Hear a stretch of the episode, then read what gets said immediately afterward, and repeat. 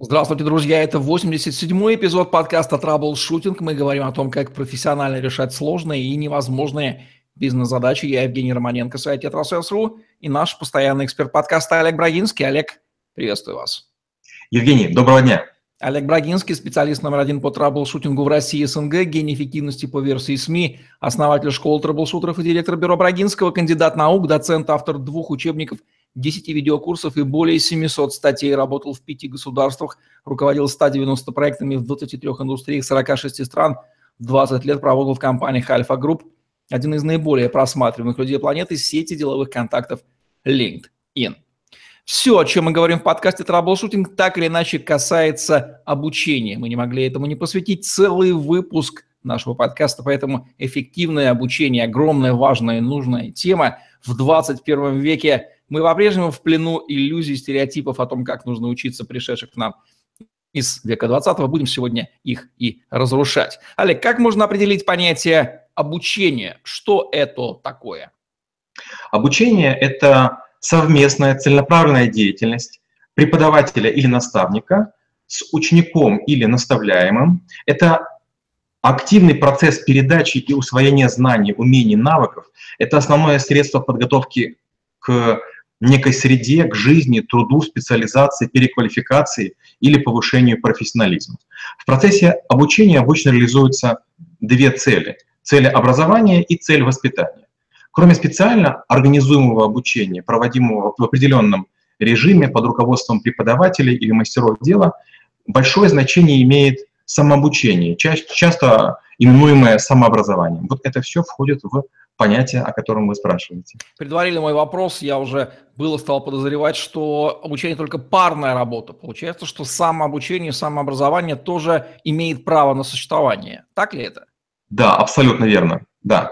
И причем э, и парное обучение, и групповое, и индивидуальное имеют свои особенности. Чем э, ближе вы к наставнику, тем, казалось бы, проще воспринимать знания но с другой стороны наставник вдруг получает от вас порцию таких очень странных слов из серии «не хочется», «сложно», «сегодня не могу», «не выспался». В группе обучения чуть скучнее, потому что вам уделяют меньше времени. Самообучение, казалось бы, должно быть самым результативным, но возникает проблема с самоорганизацией.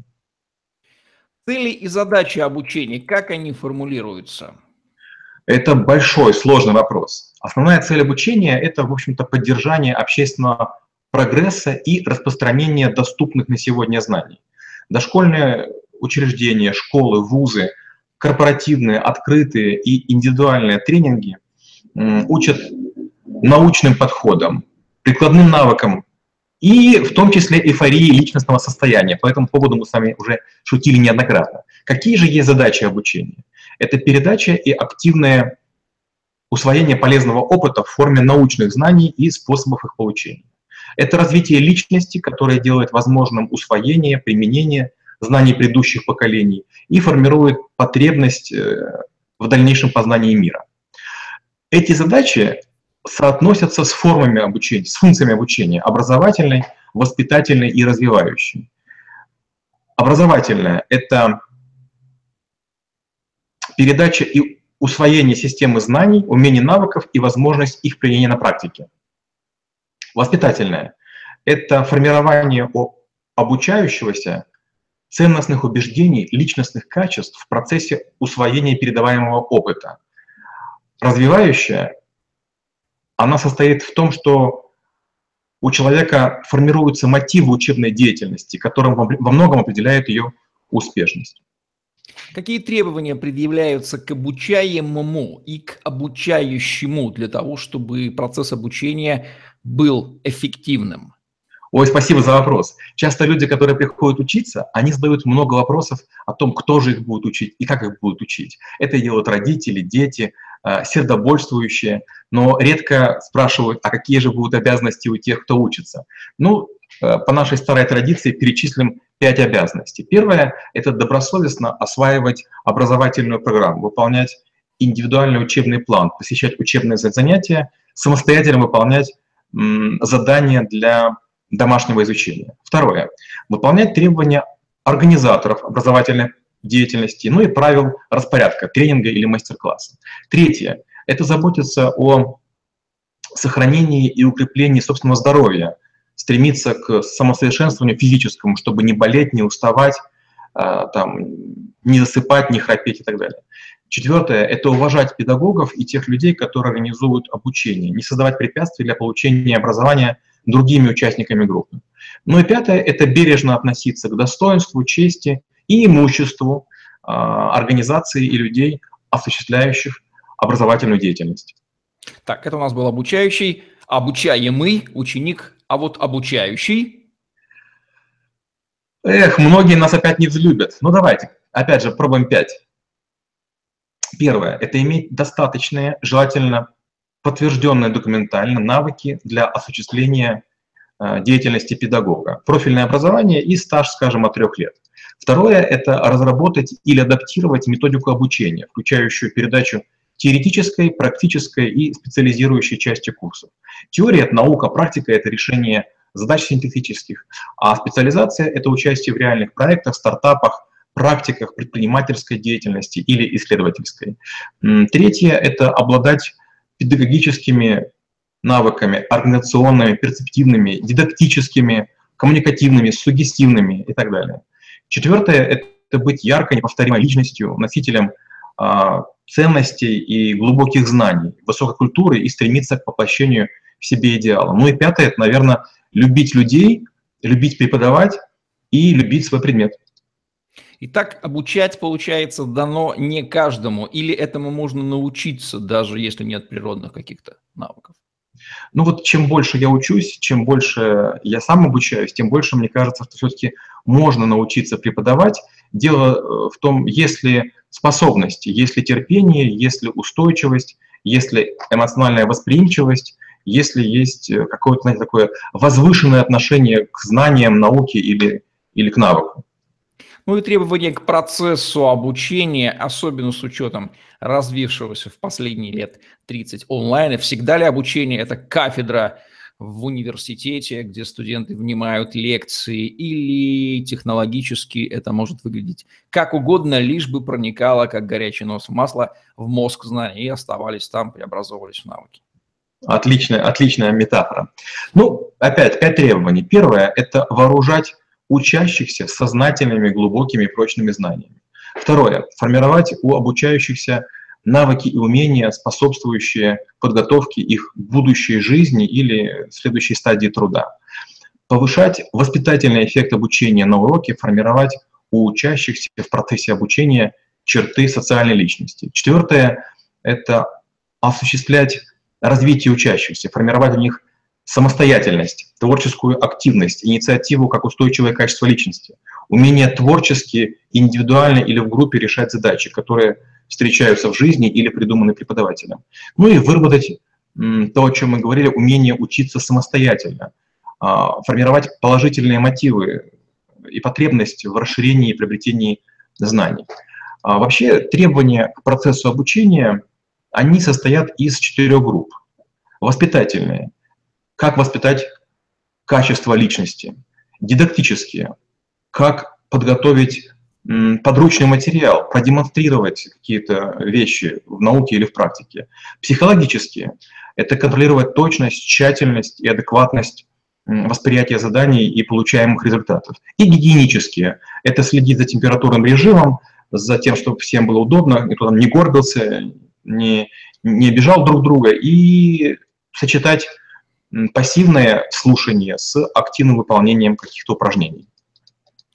Известно, как притча в языцах, безответственность нашего постсоветского человека в делегировании своей судьбы кому угодно, кроме себя, что касается прямо и обучения, начиная со школы, мы соглашались с тем, что нас учат тому, где-то там кто-то что-то решил.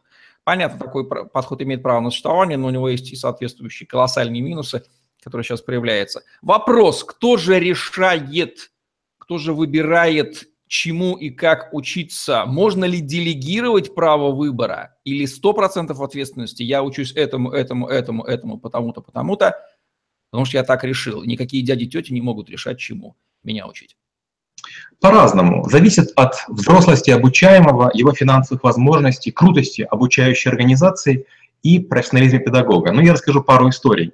А, в свое время, когда я учился в старших классах средней школы, я пешком ходил через город к преподавателю по математике, репетитору.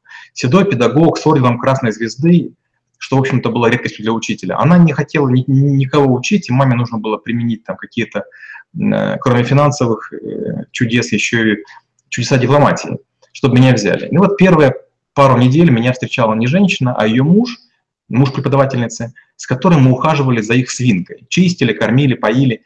И для ребенка асфальта, для меня, это было очень странно. Но как только я привык подчиняться и беспрекословно делал все, что мне говорили, меня пустили дом, э, и таким образом как будто бы сбили спесь, и после этого у чего пошла легче. Второй случай произошел, когда моя младшая сестра меня записала на курсы контраварийного вождения. И я большую часть уроков сидел и крутил маятники. Маятники — это на тренажере, не, на, не в машине, делаешь какие-то такие движения руками и так далее. И опять же, только когда была сложная ситуация, я вдруг неосознанно выполнил разворот контрабандиста, я понял, что руки отработали раньше, чем мозг дал команду.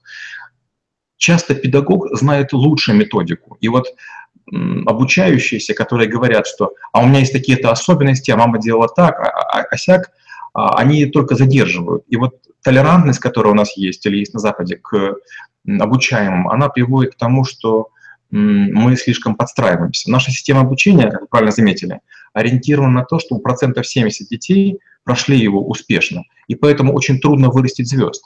Я обожаю вузы, обожаю школы, из которых легко вылететь. Если есть серьезный ценз и претензия к хорошим оценкам, пожалуйста, будь готов к тому, что потеряешь свое место. Как измерить эффективность обучения? По какой системе метрик? Ну, лучший способ э, понять, что усвоил учащийся, это тестирование. А, оно проверяет скорее не то, что человек знает, а то, чего он не знает. Поэтому как раз тестирование не очень приветствуется теми, кто оценивает знания, родителями и так далее.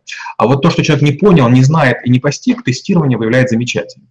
Вторая возможность – это стабильность демонстрируемых навыков, скажем, учеником, но желательно не в лабораторной среде. Уверенная победа в зальном спарринге, она меньше ценна, чем э, победа в уличной разборке. Ну и, конечно же, третье, самое любимое мое, это достижение учеников. Педагог славится победами последователей. Правда, тут тоже есть нюанс, неприятный. Иногда из-за того, что у педагога, учителя, школы, вуза было много студентов, находят двух-трех, которые успешны, и говорят, вот видите, чего достигают наши студенты. То есть причина путается со следствием. Есть два ключевых понятия. Навыки, о которых мы с вами говорим в каждом из выпусков, и знания. Одно без другого не бывает. Как они между собой соотносятся в процессе обучения? Хороший вопрос. Навык – это то, что человек может продемонстрировать прямо немедленно в создавшейся обстановке. Навык – это больше про практику и про реакцию. Знание – это теоретическая основа, это каркас, это то, из чего человек делает выбор для того, чтобы произвести действие. Я бы сказал, знание – это теория, навык – это возможность его продемонстрировать. Можно сказать, что знание не означает навык. Я бы так сказал, да. Знание – это информация, основанная, освоенная на уровне теории. И наличие знаний не показатель того, что человек сумеет верно сориентироваться на практике. А вот навык – это способность осуществлять действия на подсознательном уровне, не задумываясь. И чтобы получить навыки, предстоит многократное повторение действий, которые сформируют привычку осуществления. Тут еще очень важный термин такой есть, близкий, это умение. Умение указывает на совместное применение знаний и навыков для реализации задач. Умения тоже появляются со временем и так далее. Можно рассматривать даже навык как под категорию умения. Для освоения знаний и получения умений еще потребуются способности, настойчивость и качество характера, ну, о чем мы тоже сами уже говорили. Все мы имели дело с государственной системой образования, созданной в веке 20 Для каких, Олег, целей она на самом деле была создана и решает ли она задачу полноценного обучения? Давайте разрушим мифы и иллюзии. реформы школьного образования, они, как правило, следовали сразу же за войнами. И вот то, что мы имеем сейчас, э, было сформировано после Второй мировой войны. Стояла задача создать шаблонированных людей-винтиков в заданной пропорции для обеспечения эффективного государства, способного противостоять разным видам агрессии и вызовам на мировой арене. Поэтому была система вузов, была система распределений, и должен был быть баланс, сколько юристов, механиков, слесарей и так далее. Современная система пошла в перекос, пошла в разнос. Теперь у нас, э, как только какая-то специальность, профессия становится высокооплачиваемой, у нас возникает гигантский спрос, и он длится до тех пор, пока не наступает переизбыток. И таким образом всегда, когда вы оказываетесь в середине волны, вам грозит неустроенность и низовые места в компаниях. В XIX веке до 20 века в России было распространено индивидуальное обучение. Век 20 стал массовым, веком массового конвейерного обучения. Имеет ли право на существование такой вот конвейерный способ? И либо эффективным может быть только индивидуальное обучение, не нужно тешить себя иллюзиями, что школа или вуз могут чему-то научить? Я глубоко уверен, что эффективным может быть только персонифицированное обучение в частном порядке или малых группах. Конвейерное или бесплатное обучение возможно лишь на уровне гигиеническом.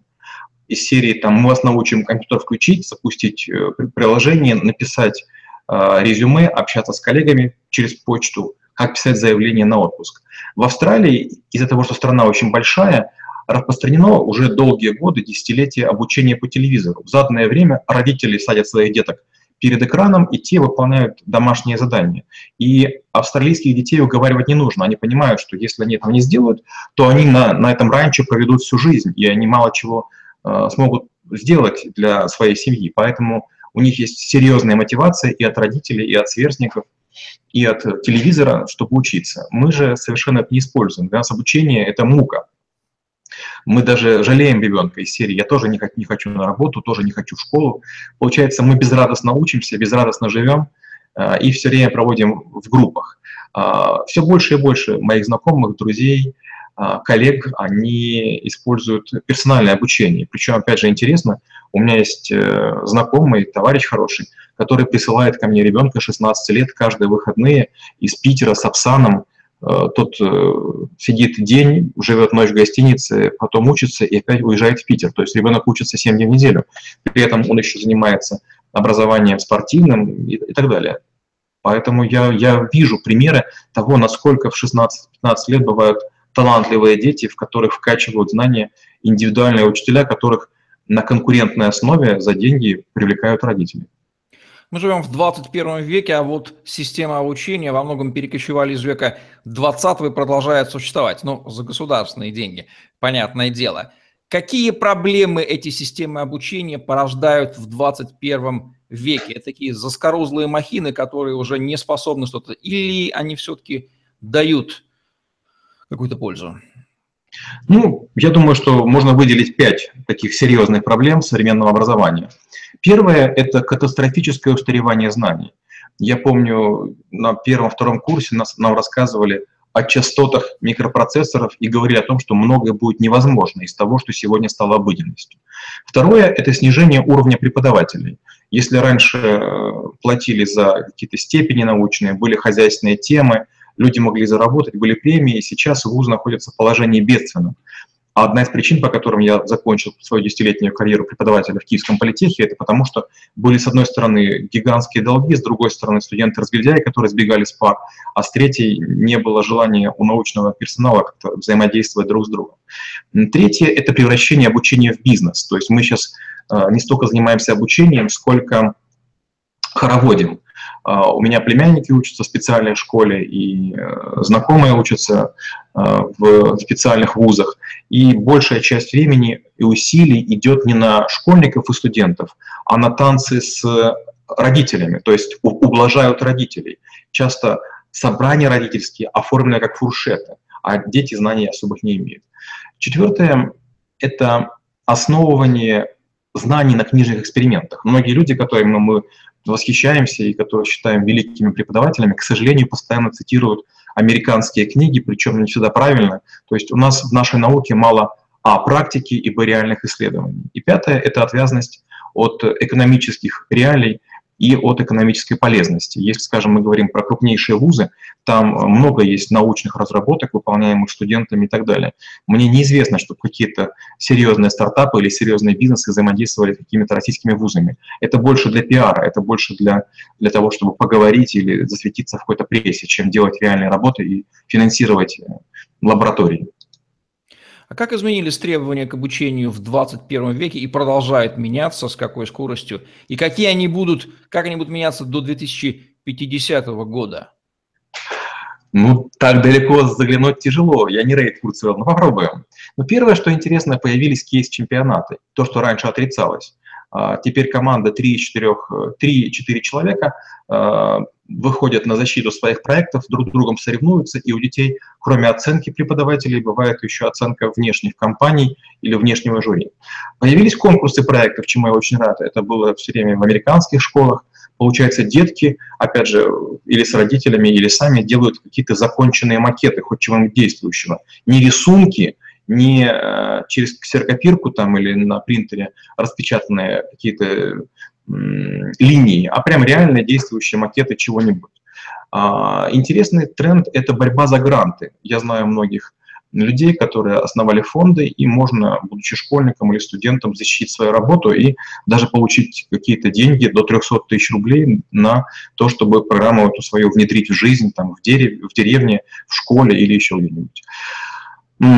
Либерализовано образование на дому. Уже много есть эм, подходов к так называемому инклюзивному образованию. Дети с ограниченными возможностями э, больше не страдают, а имеют возможность подключиться к специальным каналам. Есть даже федеральный канал, национальный, которые постоянно вещают. Доступны курсы престижных вузов. Вот это меня совсем удивило, шокировало. Многие вузы выкладывают прямо видеолекции или свои конспекты в интернет, вы можете читать если знаете язык, э, это невероятно просто. А, началась публикация скайпов известных преподавателей, есть аукционы, можно войти в группу в 5-10 человек, которые ведут даже Нобелевский лауреат. Ну и, что интересно, это появилось рейтингование педагогов. Получается, студенты, школьники оценивают педагогов, пишут плохие качества, хорошие, а как-то вот э, так социализируются друг с другом и дают обратную связь. Когда должно начинаться обучение и когда должно заканчиваться? Не является ли оно нынче обязательно пожизненным? Ну, вы абсолютно правы. И я понимаю, это вопрос скорее риторический. Мы должны начать обучение с первым вздохом и заканчивать с последним. Тут давай больше нечего. Вы говорили, что сейчас происходит замена профессий а, модели 20 века на некий набор навыков, универсальный, применимый к любой профессии, учитывая, как они сейчас часто меняются. Ровно эту концепцию вы используете в школе трэблшутеров. Почему это так и почему нужно переходить э, к этой парадигме? Я свято верю в то, что профессии будут заменены наборами навыков и твердо стою на подобном подходе. Профессии есть у всех, но все меньше людей работают по специальности. Навык приобретается быстро, совершенствуется лучше, сочетается чище – я уверен, что будущее за людьми, которые владеют навыками. Мы уже много раз говорили, что люди, приходящие на стажировку, на работу, молодые специалисты, они часто ничего не умеют. И такая уже фраза крылатая – забудьте все, чему учили, начнем с самого начала. Люди, поступающие в крупнейшие консалтинг компании планеты, полтора года ксерокопируют и делают выписки из журналов, потому что их страшно допускать к чему-нибудь. А навык – это то, чему учат людей на производстве, в работе и так далее. То есть каждая компания имеет, многие крупные компании имеют учебные центры с наборами навыков.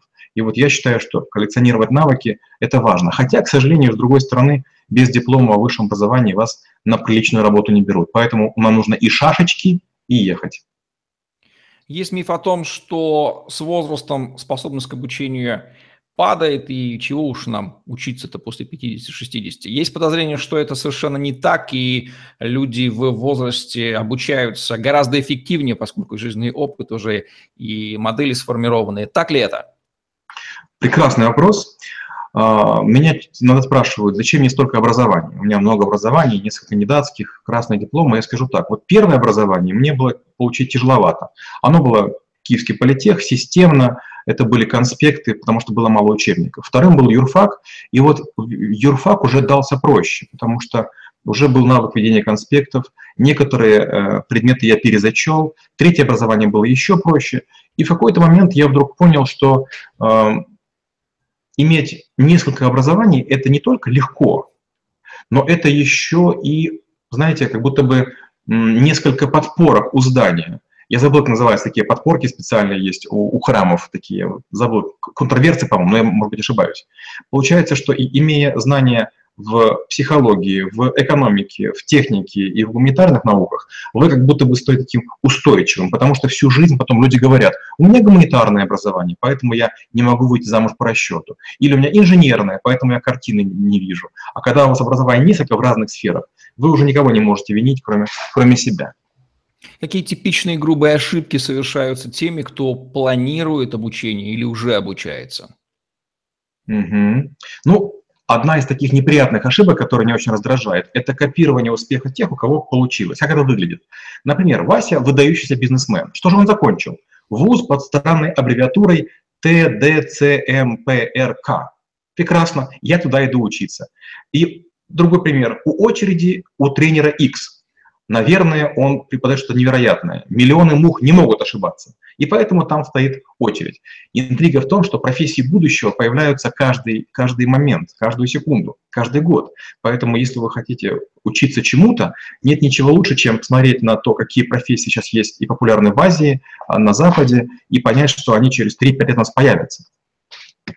Ольга Ирковская, эксперт нашего канала, в свое время сказала очень грамотную фразу, что отношение к образованию в, у нас в советское время было следующее из двух слов. Мы воспринимали его как А – бесплатное, Б – бесполезное. Сложно с этим не согласиться. В то же время известно, что наше высшее образование было одним из лучших, и огромное количество мозгов мигрировало в развитые страны.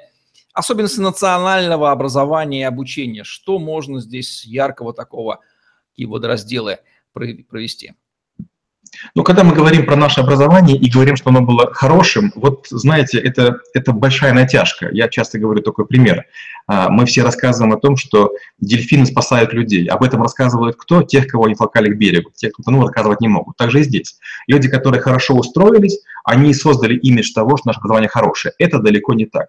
На старших курсах Киевского политеха я был членом общества научного iTriple и в четырех секциях состоял, писал писал статьи. И когда они вышли, я с трепетом взял эти журналы и вдруг понял, что мои статьи одни из самых слабых. Мне стало стыдно. Я понял, что то, чем занимаемся мы, это поза, поза, поза вчерашний день. Поэтому, да, я согласен, бесплатное, бесполезное, это, это абсолютно верно. Это очень похоже на правду. Рекомендации обучающимся и обучающим. Как будут звучать от Олега Брагинского? Давайте начнем с обучающихся. Сначала цель, потом мастер, потом навык. Не, не имя тренера важно, а ваше устремление. Чем меньше поток, тем больше знаний вам достанется. Именно вам. Не стойте в очередях, не обучайтесь в группах по полсотни душ. Тем, кто учит. Сначала достижения, потом методика, а лишь затем ученики. Не бросайте бизнес. Учеба не должна быть э, сухой и оторванной от предпринимательства. Не ставьте оценки за деньги. Недоучки потом вас могут зарезать на операционном столе, разбить, будучи штурманом э, в кабине самолета, или могут вас отравить в ресторане. Поэтому думайте о том, что завтра вам с вашими же учениками вместе жить.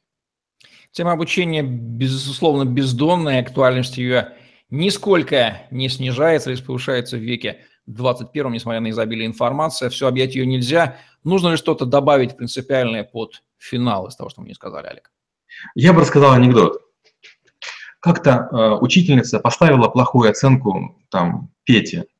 Прошли годы, учительница попала в ВУЗ, э, попала, извините, в госпиталь, лежит на, значит, на, на кровати. Тут к ней подходит симпатичный враг, врач, и вроде бы должен был что-то сказать, но вдруг учительница начинает задыхаться и умирает, потому что, нет, вы зря подумали, это совсем не врач был тем учеником, а ученик подметал, и чтобы подключить пылесос, выключил аппарат искусственного дыхания.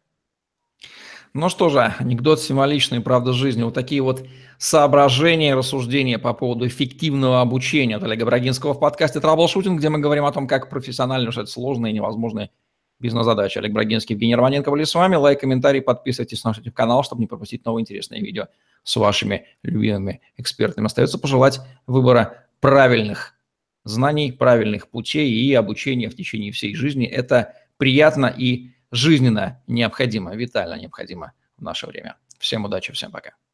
Спасибо и до встречи через неделю.